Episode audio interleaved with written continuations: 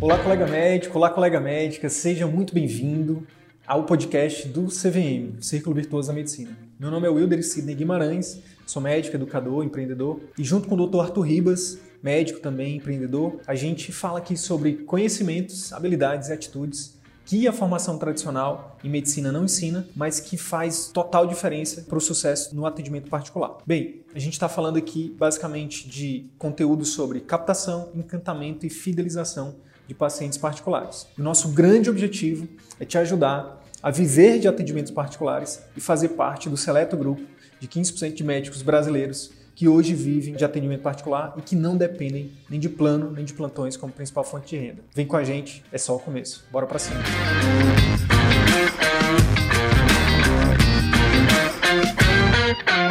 Então, pessoal, boa noite, sejam todos bem-vindos. No vídeo de hoje, justamente no vídeo de hoje, nós vamos trazer aqui o princípio número um, né, que nós defendemos aqui, responsável pela longevidade das clínicas, que é o encantamento do paciente, tá? É certo, Sidney? Exatamente, exatamente. Boa noite, pessoal. Tudo bem? Sejam bem-vindos aí, bem-vindas. Vamos lá. Encantamento.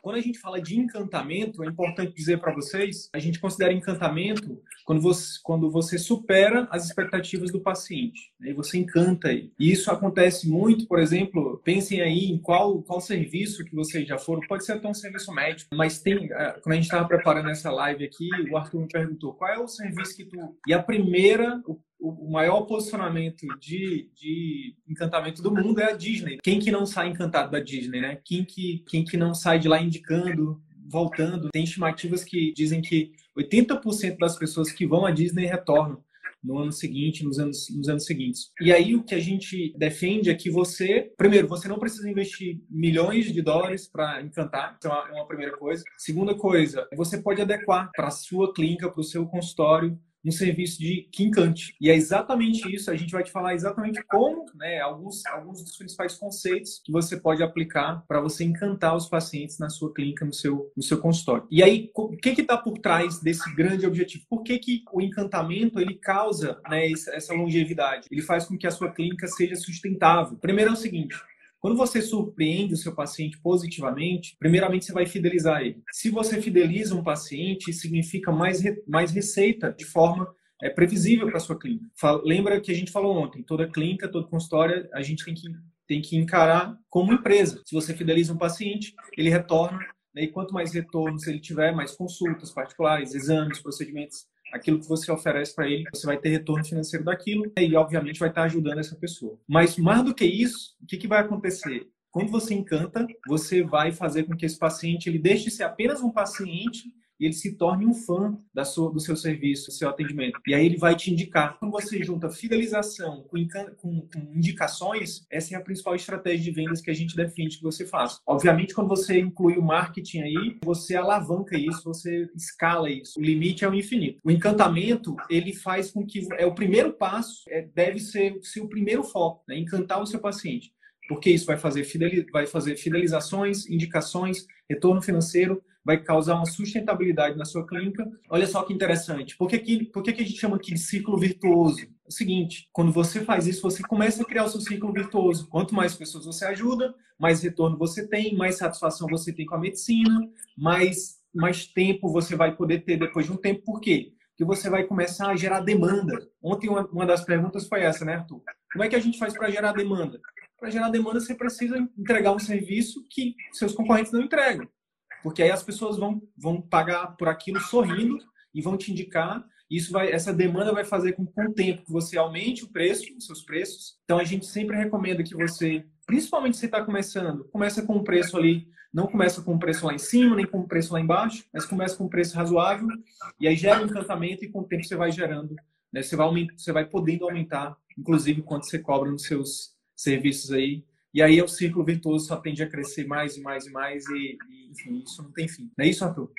Exatamente. E assim, existe uma forma de você medir esse encantamento. Né? Ontem também fizeram essa pergunta em relação à avaliação ali de satisfação do paciente. A gente recomendou a questão dos formulários né, de avaliação. Mas hoje eu queria trazer aqui também uma outra métrica de avaliação de satisfação e de lealdade dos seus pacientes, né, dos seus de, de clientes no geral. Né? É uma métrica chamada NPS, muito, muito conhecida aí no mundo da gestão, da administração. E o NPS ele avalia justamente o grau de satisfação do paciente com o seu, com, com o seu atendimento, né? com o atendimento que foi oferecido para ele. E aí se pede ali uma, uma escala, uma nota de 0 a 10, por quanto que ele está satisfeito, atingiu ali de satisfação em relação ao tratamento e o quanto que é, ele indicaria aquilo, né, numa escala de 0 a 10. E o que, que esse estudo, é, e logicamente já foram feitos vários estudos né, em cima do NPS, e o que, que perceberam? Que o paciente ele só indica novos, é, indica o seu serviço para amigos e para familiares se ele, te, se ele te der uma nota 9 e 10. Quando o paciente, cliente, né, ele, ele dá uma nota de até 8, 8, entre 5 e 8, né, 6 e 8, ele não, não fala mal nem indica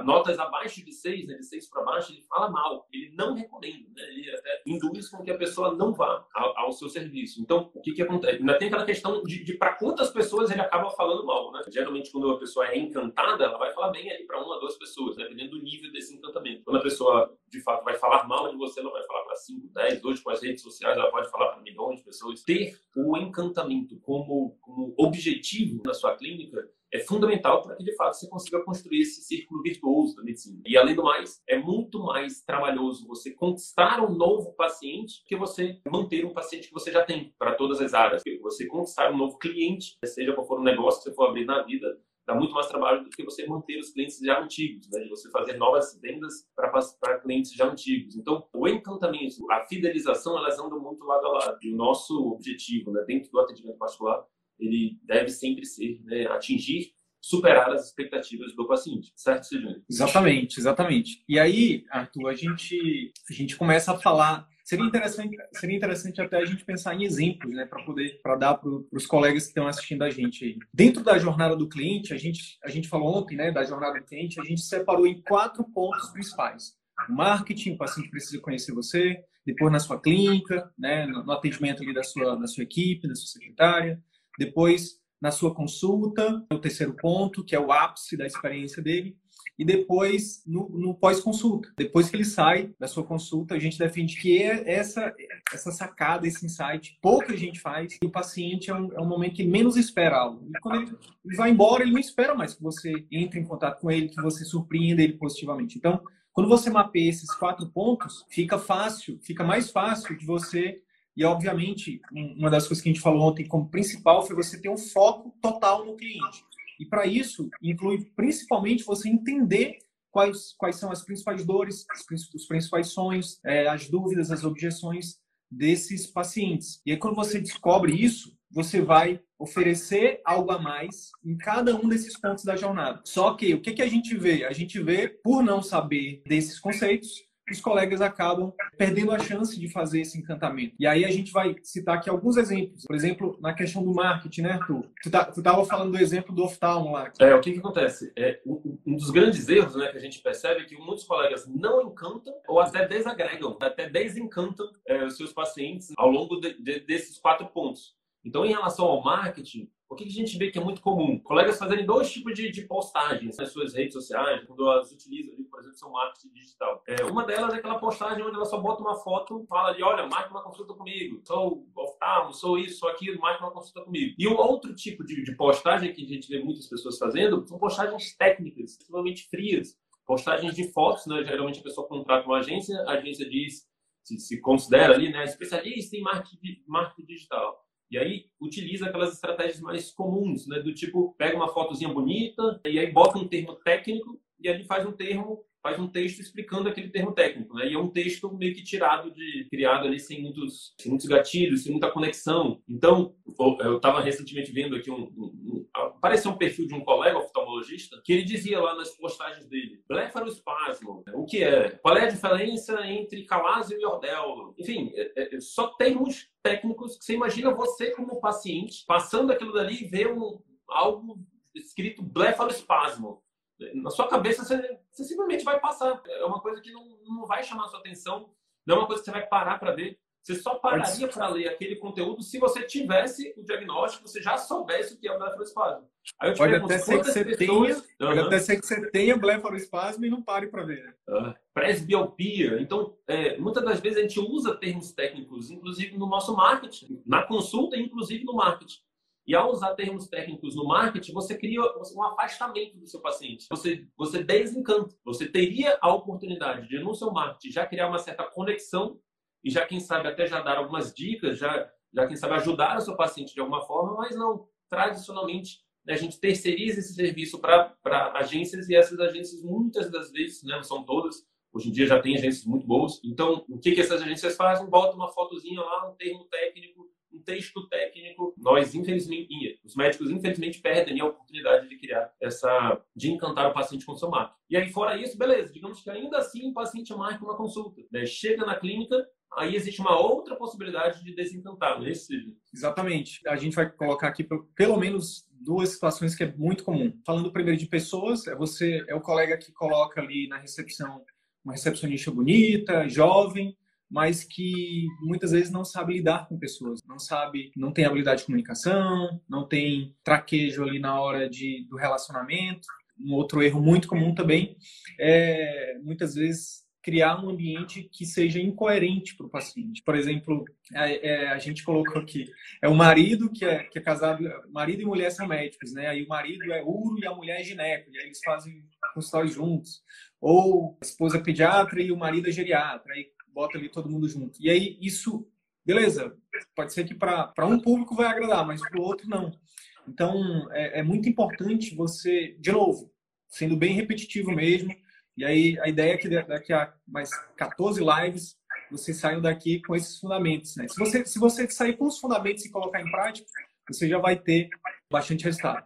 E o fundamento é, o, o, o grande fundamento é entenda as dores, né? entenda, estude seu público-alvo né? e ofereça algo que seja compatível, coerente com ele, que resolva ou as dores ou sonhos, né? Então, é, pegando o exemplo da pediatria e da geriatria, se você for fazer um consultório de pediatra para atender o público infantil, você vai ter ali um, um, um, localzinho ali onde a criança vai brincar. Para o idoso já seria diferente. Você não vai botar um monte de coisa em idoso, você vai botar, sei lá, outras coisas, sei lá, um xadrez ali, uma dama para ele jogar. Então, falando de, consul, de, de clínica, esses são dois, são dois pontos. E aí o paciente, ele mesmo assim, ele vai para a consulta. Chega na consulta, o que, é que acontece? Muitas das vezes, né, nós desenvolvemos apenas aquela consulta racional, né? aquela consulta que, infelizmente, a gente só aprende esse modelo de consulta né, na, na formação médica. Né? Uma consulta voltada, né, focada em diagnóstico e tratamento. Né? Logicamente que isso deve fazer parte de toda a consulta. Mas hoje nós já temos grandes nomes aí de literatura né, internacional. Né? Tem o Francisco Carrió ali, um dos grandes nomes ali da, da comunicação médica pacientes que já defende que existem três objetivos numa consulta. Não, é, diagnóstico e tratamento são dois deles. Né? E o terceiro objetivo, que é fundamental de você desenvolver na consulta, muitas das vezes nós não, nós não tomamos nenhum tipo de conduta né, para desenvolver esse terceiro objetivo, que é criar um vínculo ali com o paciente, criar ali uma, uma conexão, né, criar ali um, uma aliança terapêutica, criar um ambiente propício para que haja uma troca de informações adequada e, consequentemente, o estabelecimento de um diagnóstico e um tratamento adequado. Então, a gente vai discutir um pouco mais sobre isso, mas quando você foca numa consulta exclusivamente para diagnóstico e tratamento, muitas das vezes seu paciente vai sair achando que faltou alguma coisa. Recentemente eu atendi um paciente que ele fazia, ele precisou fazer um acompanhamento, é, ele, ele vinha comigo, né, consultório particular, e ele precisou fazer um acompanhamento de uma outra especialidade, ele acabou indo é, no médico de plano. E aí ele falou que aqui, né, minha consulta tem duração de uma hora, uma hora e meia, a gente tem todo um processo, uma conversa e tudo mais.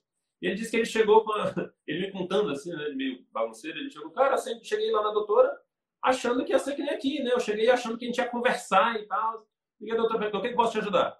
Aí eu falei, não, doutor, eu tô com isso, isso, isso, isso, isso, isso. Quando eu terminei de falar, a lista de exames que eu tinha que fazer já estava na mesa.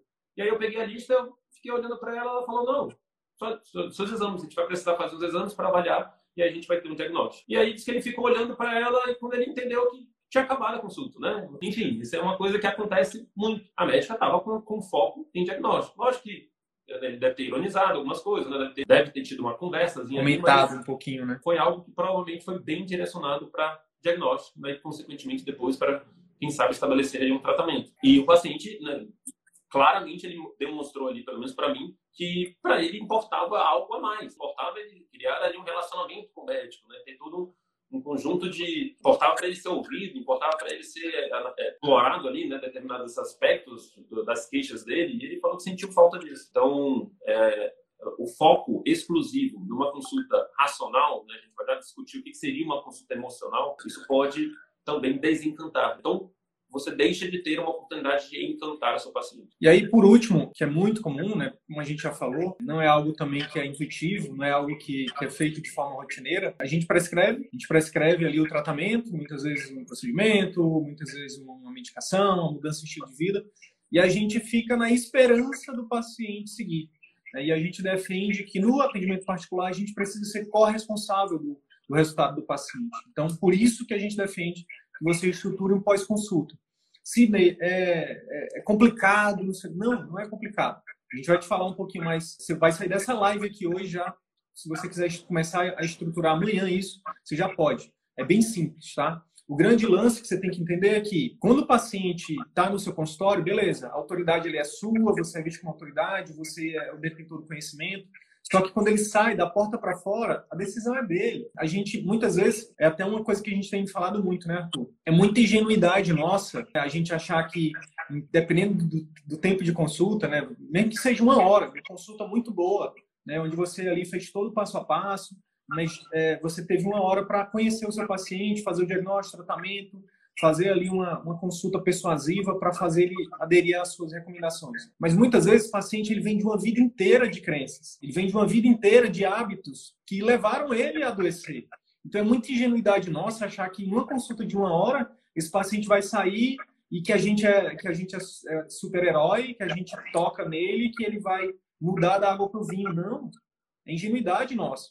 É por isso que a gente que a gente defende, principalmente para esses pacientes que, por exemplo, que tem doenças crônicas, precisa fazer mudança de estilo de vida, você precisa estar perto dele. Quando você, como é que você desencanta? Quando você não não estrutura um pós-consulta. Quando é que você encanta demais? Né? Que foi, inclusive, um dos grandes segredos, né, do teu resultado aí, né? Quanto que você cresceu rápido aqui como, como autoridade né, dentro do, do mercado de, de, emagrecimento no atendimento particular. Por quê? Porque pouca gente faz. Provavelmente agora, a partir da gente, já tem muita gente fazendo, né? Tem inclusive uma aluna nossa que está fazendo aqui em Manaus, em endócrino, está tendo bastante resultado. Mas o que a gente está falando é que, independente de você ser clínico, de você ser cirurgião, de você ser pediatra, EGO, se você, se você estruturar um pós-consulta, que você esteja próximo do seu paciente, você e a sua equipe, a chance de dele ter resultado é maior. E isso vai, sem falar do relacionamento que você cria com ele, né, e aí vai criar esse encantamento. E com esse encantamento tem todo aquele, aquele efeito dominó que a gente falou: indicações, retorno financeiro, satisfação, né, e o ciclo virtuoso começa a girar. Arthur, antes da gente, da gente ir para o conteúdo, o próximo conteúdo, eu queria já aproveitar esse momento e responder a pergunta da Raquel aqui. Ó. Em quantos por cento é possível reverter uma consulta, numa consulta, uma experiência negativa que o paciente teve na recepção, por exemplo. E aí eu lembrei daquele, daquela história da, do dia que a tua enfermeira teve um, teve um problema com o familiar, Conta essa história aí que eu acho que é importante. É, o que acontece? Aqui na clínica, lógico, muitas pessoas que eu busquei contratar aqui são pessoas que têm né, esse espírito de, busca, de excelência de atendimento ao cliente, né, que buscam, que têm habilidade de comunicação e que buscam tratar o paciente da melhor forma, né, como elas gostariam que fossem tratadas. Só que teve um certo dia que uma, minha enfermeira não estava muito bem. Ela tinha recebido uma notícia é, de um familiar dela que estava entrando numa UTI, enfim. E ela recebeu a notícia e logo chegou uma paciente e ela teve que fazer a triagem dessa paciente, né? Que a gente pesa, né? faz né? É, afeta pressão, glicemia, tem, tem, todo um processo que o paciente passa até ele chegar comigo. E aí, quando o paciente entrou, ela estava meio que atordoada e ela foi meio que fria, né? Foi totalmente impessoal com essa, com essa paciente e enfim, imagino que ela não estava bem ali para fazer qualquer tipo de atendimento. E aí acabou que a paciente, ela saiu da sala da enfermeira, já reclamou para a recepção, depois ela chegou na minha mesa e ela já e ela imediatamente reclamou também do atendimento que ela recebeu. Ela, ela falou: Poxa, doutor, sua, sua clínica aqui bonita e tudo mais, mas atendimento péssimo que o senhor tem aqui? Parece que a gente está no SUS, as pessoas não, não tratam a gente direito. E eu achei que é tão estranho, né? Porque algo. Geralmente acontece o contrário, né? Os pacientes elogiarem né, o atendimento que eles receberam. Tentei falar, argumentar alguma coisa, e aí tá, nós continuamos a consulta, tentei fazer toda uma consulta né, com mais atenção e tudo mais. É, só que chegou no final, na hora que eu propus um, um acompanhamento mais intensivo aqui com o paciente, uh, o paciente falou que, olha, doutor, eu até achei muito legal, achei muito bacana a sua consulta, mas eu não quero ter esse, esse acompanhamento que eu tive aqui quando eu cheguei, não. Então, se for para a gente ter um acompanhamento mais de perto, mas com essa equipe que me atendeu, eu infelizmente não vou aceitar seu tratamento. Então, em alguns casos, infelizmente você não vai conseguir reverter. Você tem que ter uma equipe que jogue junto com você. Né? Você tem que ter uma recepcionista, um, um, uma enfermeira, enfim, um, toda uma equipe seja quem for, seja, seja, seja um colega, né? Se você atende ali numa, numa clínica que tem colegas ali que vão também ter contato com o paciente, todos eles têm que ter valores alinhados aos seus. E no atendimento particular, ter ali como, como valor principal ali a excelência de atendimento ao paciente, né, a, a supervalorização do resultado do paciente, né, a busca, acima de tudo, de proporcionar, de fazer o que tiver que ser feito para uh, fazer a sua parte para ajudar o paciente a ter resultado. Então, isso tem que estar muito forte né, no recrutamento dos seus funcionários. Muitas das vezes o erro está no recrutamento. Não tem treinamento que faça uma pessoa tratar bem a outra. Tem coisas que a gente nasce, né? Tem coisas que a gente tem ou não. Então, se algum funcionário que está na sua clínica, de fato, não está alinhado com esses dois valores, né, excelência no atendimento ao paciente, foco ali no resultado, né, preocupação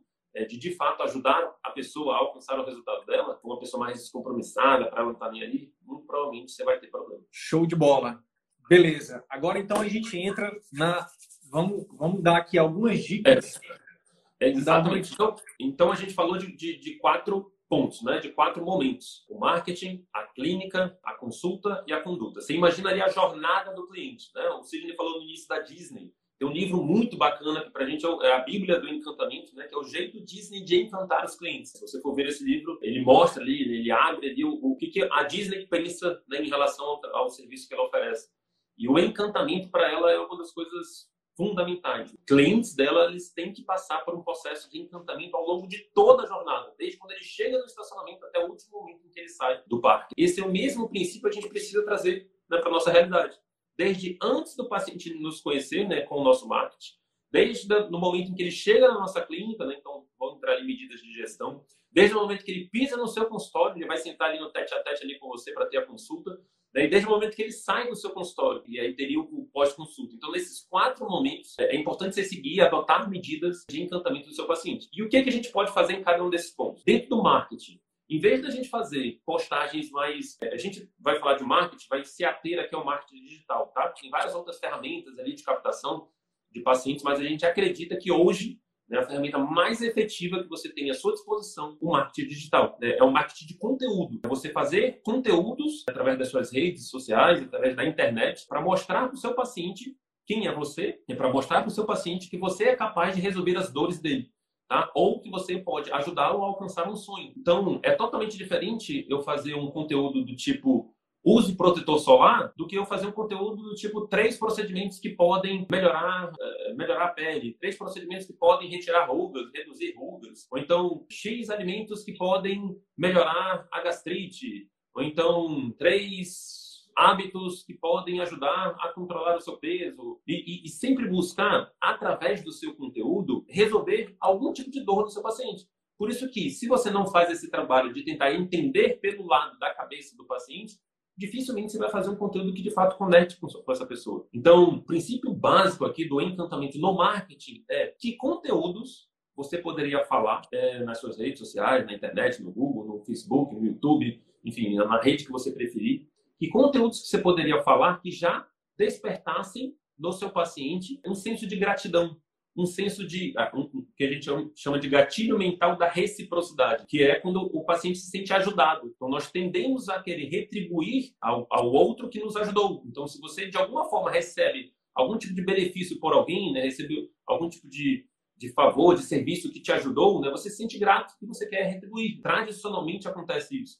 Então, se o paciente ele recebe uma dica interessante sua, né, que pode ajudá-lo a resolver determinado tipo de dor, né? Logicamente, a gente não está falando aqui de você passar o remédio, passar. A gente está falando de você dar algum tipo de informação onde essa informação já poderia ajudá-lo a, quem sabe, fazer um diagnóstico precoce, quem sabe, poder entender um pouco mais determinado tipo de sintoma. Então, ah, três causas de cansaço. É totalmente diferente de você botar um post com uma tireoide lá dizendo hipotireoidismo. Saiba o que é. Qual desses dois você acha que mais pode captar um paciente por uma endócrina? Né? Um post que vai no sintoma e você explica os sintomas, causas dos sintomas, possibilidades desse sintoma, o que, que a pessoa precisa tentar quando ela está com esse sintoma, ou um post sobre a doença, o paciente, onde você vai explicar ali, olha, o hipotiroidismo é uma redução dos hormônios da tireoide, do T4, do T3, do, do, do, aumento do TSH. Então, muitas das vezes nós utilizamos de argumentos, parece que a gente está conversando com outro colega. Você viu? Eu dei o exemplo da postagem do colega oftalmo. Né? Ele, ele botou um post muito interessante para mim, por exemplo onde ele botou lá qual é a diferença entre ordel e calásio. para um outro colega médico que não tem ali a vivência ali na oftalmologia, ler aquilo pode até ser interessante. Né, para um estudante de medicina, enfim. Agora, para um paciente, será que o paciente sabe? Ah, não, poxa, estou com muita dúvida aqui hoje entre o que é ordelo e o que é calado. Meu Deus, e agora? Então, é, é totalmente diferente dele falar, ah, você está com uma nodulação, bom, ele teria que ver aí um termo que é, que é mais comum, né, os pacientes relatarem quando eles estão com sintoma. Então, que termo você vai usar? Aquele que você escuta no seu dia a dia. O paciente chega com você, é, é, você vai coletar ali né, um, um sintoma, um sinal é, que está incomodando ele. Esse, é, essa comunicação que ele traz para você é a comunicação que você tem que usar nas suas redes sociais. Uma, Enfim, uma, outra, vai...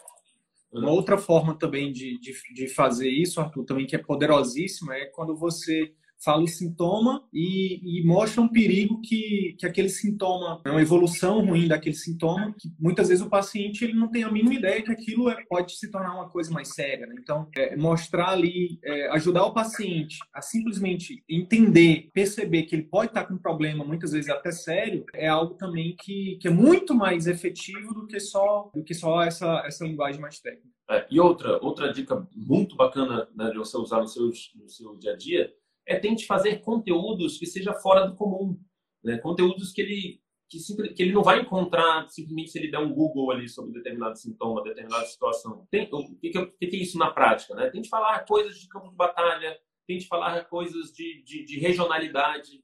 Então, para mim, uma coisa que deu muito certo foi de falar é, de alimentos, né? falar dos benefícios de alimentos regionais. Por mais que a pessoa vá buscar ali no Google né, sobre é, alimentação, sobre melhoria de hábitos, né? dificilmente ela vai encontrar é, alguém falando com tanto afinco de determinados alimentos regionais como eu falo aqui. Será que na sua região não tem alguma coisa específica, algum tipo de hábito específico, algum tipo de alimento que é comum, algum tipo de festa, qualquer coisa que você possa, a partir deste, dessa temática específica da região de vocês, vocês trazerem dali algum tipo de tema né, relacionado ao, ao, ao, ao assunto que vocês trabalham né, na clínica de vocês, então façam uso né, da regionalidade, façam uso, tentar contrariar o senso comum. Então, está todo mundo dizendo que para você melhorar a sua pele, você vai precisar é, fazer tal coisa. Lógico, logicamente, você vai sempre buscar estar embasado né, nos maiores, melhores níveis de evidência. Mas o que, que, de alguma forma, você pode falar que pode é, ser diferente do que ele já está acostumado a ouvir? Então, ah, na pediatria ali, então, mãe acha que ela precisa dar determinado tipo de alimento. Isso é o senso comum. E aí você vai e fala, não, é, esse alimento, na verdade, pode até prejudicar a, criança, né? A gente tem um exemplo de uma colega da pediatria que ela está falando dos sucos, tem uma polêmica ali do suco, mas muita gente gosta ali de dar um monte de suco para a criança, e aí ela estava citando que muitas das vezes é, é, possível que esse suco que a mãe dá pode até ser negativo. Então, é um conteúdo que contraria o senso comum. Pimenta piorazia, exatamente. Né? Se falar de, de de mitos e verdades, são conteúdos que geralmente conectam bastante. É, usar, usar humor, tá? o máximo que você puder usar de humor, tá? os, os, os, conteúdos que eu tenho mais engajamento, né? que eu tinha mais engajamento na época que eu era mais ativo, eram conteúdos né, embebidos em humor. Show. E... Oh, então, marketing para encantar é você seguir, é você fazer diferente. Entra um pouco de criatividade, entra muito de autoralidade, seja você mesmo. As pessoas também querem se conectar com pessoas, então coloca mais da tua personalidade, dos teus valores. É isso. Segunda coisa, em relação, beleza, esse paciente ele se encantou com seu marketing, com seus conteúdos, e aí ele decidiu agendar uma consulta com você. Vou lá, eu quero conhecer o Dr. Arthur, quero ver se ele realmente é, é essa pessoa aí que, que me encantou no marketing dele. E aí o que acontece? Chega na, sua, chega na clínica, é importante que essa pessoa ela continue sendo encantada. O encantamento ele tem que ser contínuo, como o Arthur falou, né? como a gente está falando. Desde o início até o final e continuar sempre. Tem uma, uma das frases também que a gente tem falado aqui, é que todo mundo acha que o momento de vender é só na hora que a gente oferece o procedimento, para quem trabalha com o procedimento, ou o exame, ou a consulta. Mas não, vendas é o tempo todo. Porque a partir do momento que você para de encantar o seu paciente, você já perdeu né, você não vai mais conseguir vender mais nada para ele. Então, chegou, na, chegou lá na, na, clínica, as pessoas, as pessoas têm que estar no lugar certo e os processos têm que estar bem organizados. Eu, eu lembro sempre de um, quando eu falo disso, eu lembro sempre de história de um aluno nosso, que ele foi fechar uma, ele foi fazer um network, foi fazer uma parceria com uma colega na, na cidade dele lá, e a, a, os processos da clínica eram tão organizados que ele só ele foi lá para falar com ela, não era para fazer uma consulta, mas quando ele viu a recepcionista já estava servindo um cafezinho, já estava servindo aí um caldinho, um negócio, questão regional, né, Arthur? Quando ele viu, ele já estava fazendo a bioimpedância, ele já estava passando por todos os processos da clínica. E, e, e, ele, ele disse que ficou encantado com aquilo. Você ter todos os processos, né, os procedimentos operacionais padrão, que a gente fala, né, organizados na sua clínica, né, e as pessoas certas no lugar certo. Por exemplo, a recepcionista, não é que ela tem que ser linda, não é que ela tem que ter os dentes brancos, colgate. A questão é o seguinte, ela sabe lidar com as pessoas, ela trata bem as pessoas, ela faz, ela, ela faz, ela tem proatividade.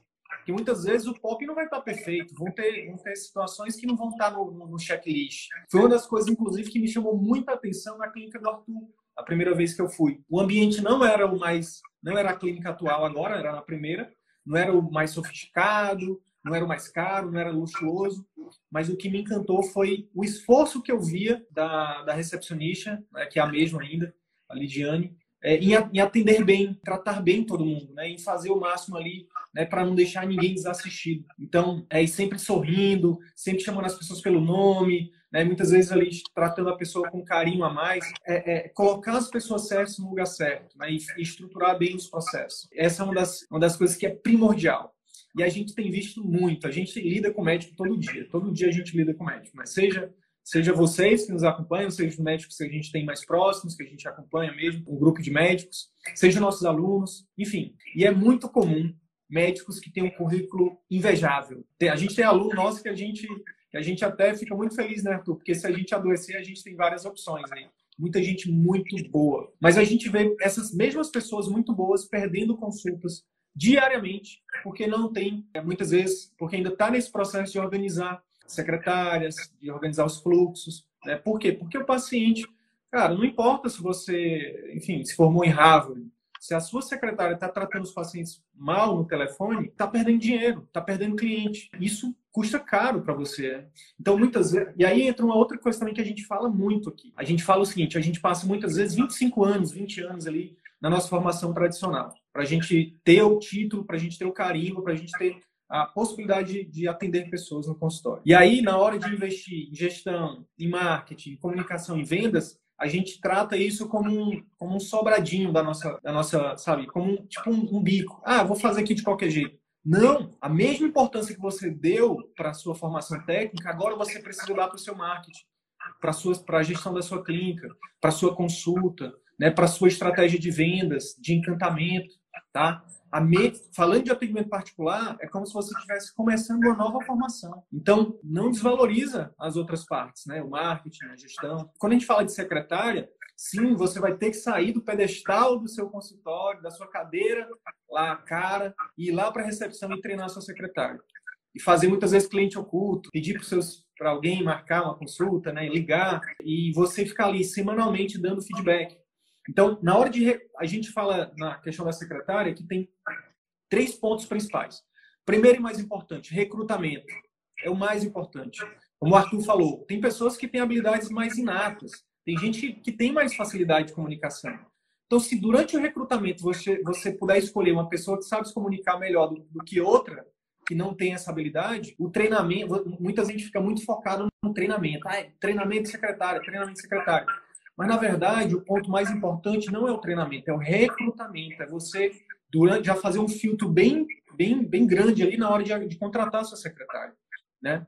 Depois, o segundo ponto, é aí entra o treinamento. E o treinamento é você estabelecer um POP, um procedimento operacional padrão, para o atendimento telefônico, para o atendimento por WhatsApp, para o atendimento pela internet, para o atendimento presencial durante a consulta, no pós-consulta, enfim. E aí, a, o terceiro ponto é o feedback. É você, de novo, lembra que eu falei ontem da mentalidade? É a gente sai, deixa sair um pouquinho da mentalidade de, de tirar o foco da gente e, e ter o foco no cliente. E ter o foco no cliente, muitas vezes, é você ser humilde para ir lá com a sua secretária, uma vez por semana, ou, enfim, dependendo de cada caso, uma vez, duas ou, ou menos ou mais, e dar um feedback para ela. Fulana, vamos lá, vamos sentar aqui, vamos fazer isso, vamos fazer aquilo. Dar um feedback, muitas vezes perguntar dos pacientes, Ei, o que, que você achou do atendimento? Enfim.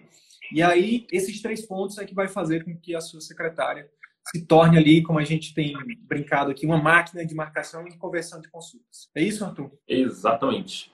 É, sobre pessoas, a gente considera, assim, a gente até falar um pouco mais sobre ambiente, mas você pode ter uma clínica super luxuosa, mas se você não tiver um atendimento de qualidade, você vai perder cliente. Né? E o contrário é verdadeiro. Você pode não ter uma clínica super luxuosa, mas se você tem excelência de atendimento ao cliente com as pessoas, né, você consegue encantar e fidelizar esse paciente, tá? Logicamente, se você tem uma clínica, né, como o Sidney falou no início, né, adequada ao seu público-alvo, uma, uma, clínica que, é, que não é nem 20% a mais, nem 20% a menos do que, que é o cotidiano, do, do que, que é a realidade do seu, do seu público-alvo, né? Então, se você tem um público é, a mais, você tem uma clínica C, né, assim, uma clínica de, de qualidade, vamos botar de um ambiente né, um pouco mais simplista, né, a probabilidade de você não agregar, de você desencantar é maior. Agora, o contrário também. Se você tem um, um, foco ali no início, né? Ah, não, vou focar aqui em clínica C, em, em público BC, é, quero trabalhar com um pouco mais de volume. Você constrói uma super clínica, você afasta essas pessoas, tá? Então, a sua clínica tem que ser adaptada ao seu público-alvo. E aí, entre as especificidades de cada, de cada área, né? Então, vale a pena você sempre estar avaliando uma forma de você construir uma clínica que seja sempre é, parecida com aquilo que o seu público-alvo tem como costume de, de, vivenciar. E aí a gente entra na consulta. Né? Em relação à consulta, como é que a gente pode encantar o nosso paciente a partir da consulta? Né? A gente define um modelo de consulta emocional. O que significa isso? É, para além do diagnóstico e tratamento, né? quando nós focamos nas emoções que são advindas, que, que, que, aquele paciente carrega e até que são as emoções motivadoras né, para ele estar ali, se você reconhece essas emoções e você consegue trabalhar com elas, a, a possibilidade de você criar é, uma memória né, no seu paciente é muito maior. Se você parar para pensar, é, os grandes feitos que você lembra na vida são feitos, estão relacionados ali a emoções fortes. Né? Se eu lhe perguntar o que, que você estava fazendo dia 11 de setembro do ano passado, você provavelmente não, não vai lembrar. Agora, se eu te perguntar o que você estava fazendo no dia 11 de setembro, né, no dia que explodiu as suas gêmeas, a possibilidade de você lembrar é um pouco maior. Né? O que você estava fazendo no dia que o Brasil ganhou ali o, o pentacampeonato? Né? Onde é que você assistiu esse jogo? Então, as emoções, elas tendem a criar né, nas pessoas uma, uma memória muito mais efetiva do que a, a razão. Então, dificilmente o paciente vai sair da sua clínica lembrando de você porque você passou um medicamento X. Mas a probabilidade dele sair da sua clínica lembrando de você porque você valorizou ali uma emoção, uma dor que ele estava sentindo, isso em qualquer área.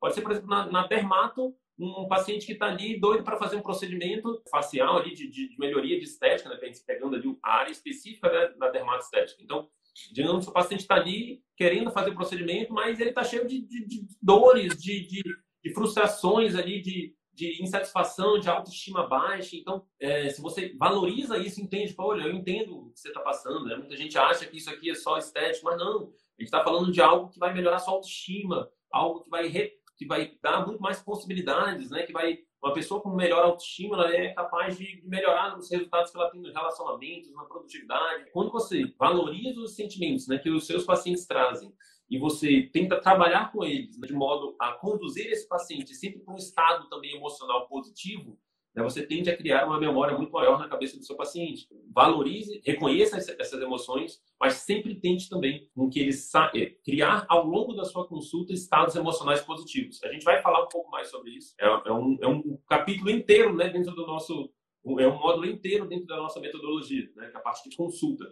Mas o que, o que eu quero deixar claro aqui é foque sempre em fazer o seu paciente sair da sua clínica te achando um cara, te achando quase que um amigo, né? Te achando alguém que é, ele pode se abrir, que ele pode falar das emoções dele mais profundas, porque você simplesmente adotou técnicas que permitem a esse paciente ser, se abrir mais, tá? E aí tem coisas minúcias que você pode fazer, né? técnicas né, que você pode fazer, um passo a passo que você pode seguir para criar esse estado emocional no seu paciente, tá? Uma dica simples aqui que eu posso dar é tente sempre puxar assunto, por exemplo, de hobbies, de viagens, de família, de algum aspecto que coloque o seu paciente num estado emocional positivo. Porque existe a possibilidade dele te associar a esse estado emocional. Ver que ele veio ali com uma blusa de time, tá? No meio da sua consulta, explore um pouquinho isso. Ah, e aí o time e tal, não sei o quê. Dois minutinhos que você faça. Qual é o, o, o racional por trás disso? É que você vai criar conexão. Né? Você vai fazer com que ele acesse uma emoção positiva, né, ao falar ali do time dele, do hobby dele, e vai olhar para você e vai criar uma associação entre aquela emoção positiva do time dele e você. Então, muitas das vezes ele vai estar lá na casa dele, vendo o jogo do time dele e vai lembrar do médico. Tá? Lembrar positivamente do médico. Tá? É uma ferramenta que a gente pode. Tomar aquele remédio. Tem que... É.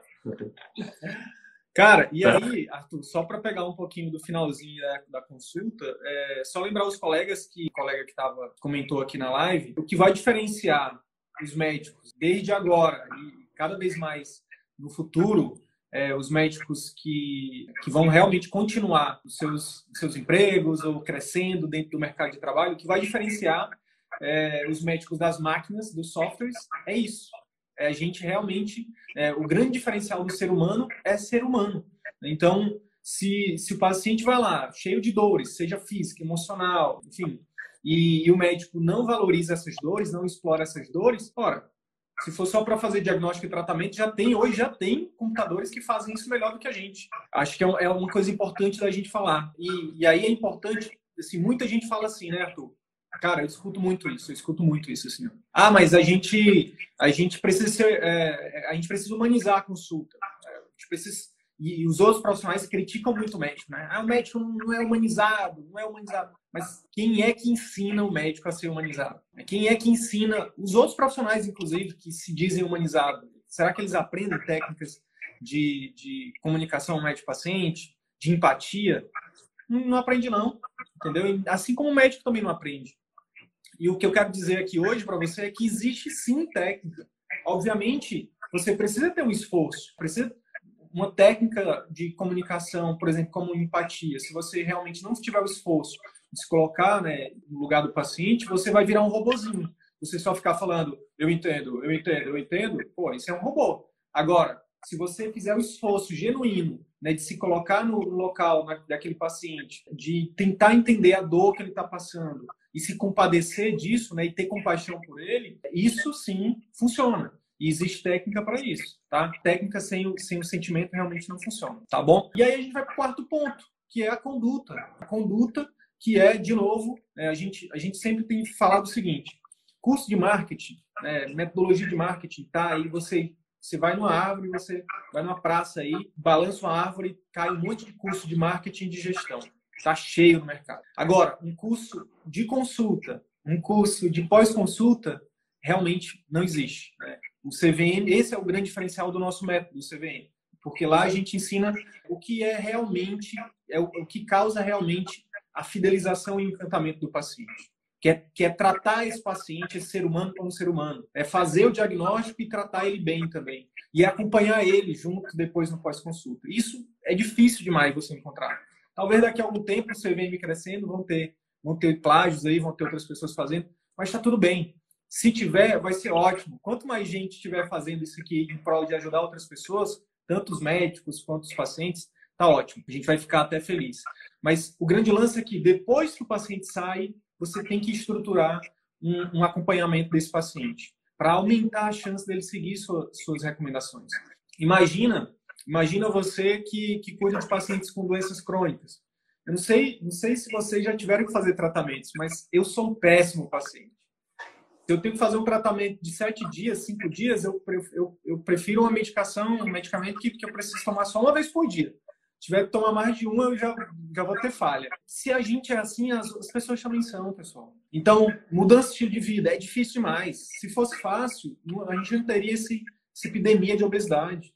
A gente não teria, enfim, a gente tem que ser corresponsável no atendimento particular, a gente tem que ter essa mentalidade. Eu preciso ser corresponsável do meu paciente, né, do resultado dele. E para isso, o que a gente recomenda é que você crie esse relacionamento, né, você e a sua, a sua equipe. Então, de forma prática, o que, que, a gente, o que, que você pode fazer amanhã, a partir de amanhã? É você treinar sua secretária, fazer um, né, estabelecer um, um, um, procedimento operacional padrão com a sua secretária. Que é o que, que é o procedimento operacional padrão? É basicamente você pegar uma folha de papel e escrever um passo a passo ali, as tarefas que ela tem que fazer em relação àquilo. Então, por exemplo, você pode é, estabelecer para todo paciente seu, todo paciente novo, independente de você é, oferecer para ele é, um programa de acompanhamento que você monetize, você pode oferecer para todo mundo. A gente até recomenda que você comece fazendo isso, até para você sentir se funciona ou não, né, para você é, começar a, a, pegar a manha do negócio, para você esses primeiros esses primeiros pacientes pegar feedback deles, né, do que, que funciona, do que, que não funciona. Então, você pode fazer para todo mundo o seguinte: estabelecer que no, no, no D0, né, no pós-consulta imediato, você define ali uma, uma mensagenzinha que a sua secretária vai mandar para o seu paciente, por exemplo. É, no, no, primeiro dia, pós-consulta, no D1, depois no D7, D7 a D10, dependendo ali do, da sua especialidade, e depois uma no D14 a D20, por exemplo. E aí, em cada um desses dias, você vai estabelecer o que, que a sua secretária vai mandar de mensagem. Por exemplo, você pode verificar com ela, nos primeiros dias, como é que está a melhoria dos sintomas. É, a sua secretária mandar uma mensagem, olá, dona fulano, olá, doutor fulano, é, senhor fulano, como é que tá, como é que o senhor está hoje? Melhorou? Já, como é que tá? Enfim, e aí perguntar dos sintomas. Outra coisa, teve algum efeito colateral, né? Teve alguma reação adversa?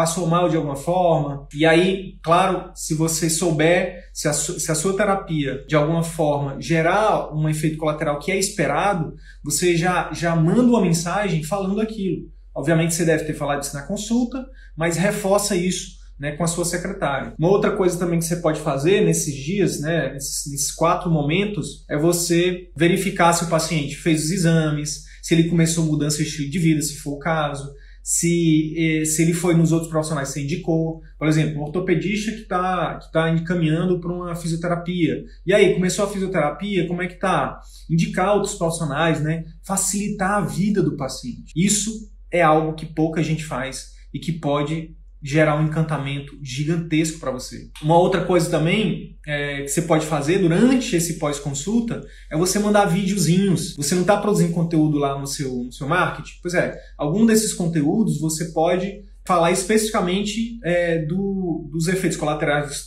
do seu, dos tratamentos que você faz, do que é, é, enfim, do que é importante o paciente fazer no pós-consulta. Enfim, quando você faz isso, quando você estrutura isso e você aplica isso, você tem um grande diferencial para os seus pacientes. E isso vai gerar um encantamento, e esse encantamento, como a gente falou antes, é, é o que vai gerar, é o que pode gerar mais fidelização, mais indicações, né, e fazer você entrar no círculo virtuoso da medicina, tá bom? Ó, dica prática para você. Sidney, beleza, eu entendi eu entendi a importância do encantamento. É, por onde eu começo? Você começa fazendo uma coisa que a gente chama definição estratégica. E dentro, dentro da definição estratégica, uma das coisas extremamente importantes é você definir o seu posicionamento. O que é o posicionamento? É como não, é, não tem a ver com como você, é, enfim, com seu título, ah, eu sou especialista tal. Não, é com como as pessoas vão enxergar você, como você é visto na mente do seu potencial cliente. Então, por exemplo, se você, quando, quando, quando o paciente perguntar, é, quando ele precisar de um oftalmo na sua cidade, que ele que a primeira pessoa que ele pense seja você. Quando ele precisar de um gineco, a primeira pessoa que ele pense seja você. Se precisar de um cirurgião, a primeira pessoa que ele pense seja você. Isso é posicionamento. E como é que a gente cria o um posicionamento na cabeça do nosso potencial cliente? E aí é, é onde entra um, uma grande, uma enfim, um dos grandes diferenciais também do nosso curso de marketing. Basicamente, você construir autoridade dentro de, de uma determinada de, de um determinado assunto, né? ou de um determinado grupo de pessoas. Então, por exemplo, a gente tem alunos que estão se posicionando, geriatras, por exemplo, que se posicionam para tratamento de demências, para tratamento de sarcopenia, cardiologistas que se, que se posicionam ali para cuidar de, de pessoas que, é, para fazer prevenção do infarto pediatras que, que se posicionam ali para é, cuidar de crianças com transtornos de comportamento, é, cirurgiões que se, que se posicionam ali para tratamento de doenças do aparelho digestivo em idosos. Não tem a ver só com as doenças, tem a ver também com, com é, por exemplo, é, enfim, o gênero, tem a ver com a idade, tem a ver com um grupo de pessoas. E aí o que acontece? É muito mais fácil você, você ser o primeiro a ser lembrado quando, você só, quando só tem você concorrendo com você mesmo do que quando você tem um monte de gente concorrendo. Então, se você está num grande centro, né, há uma grande probabilidade de você ter muitos concorrentes. Agora, independente de você estar tá num grande centro ou não, se você define esse posicionamento e, cria, e, e, e, produz conteúdos, seja pela internet, seja presencial, onde você se posiciona, né, que você é um médico que resolve aquele tipo de dor, aquele tipo de paciente, bingo. Isso faz com que você já atraia muitos pacientes, né? muitos, muitos potenciais pacientes. Isso, isso eu falei do marketing, né? eu falei do, do definição estratégica de marketing, mas você pode fazer essa definição estratégica também para todos os outros quatro, para os outros três pontos, né? para sua clínica. Qual o tipo de cliente eu quero atender? Qual a classe social? É uma clínica mais voltada para mulheres, para homens, para crianças, para adultos? Importante você ter essa definição estratégica.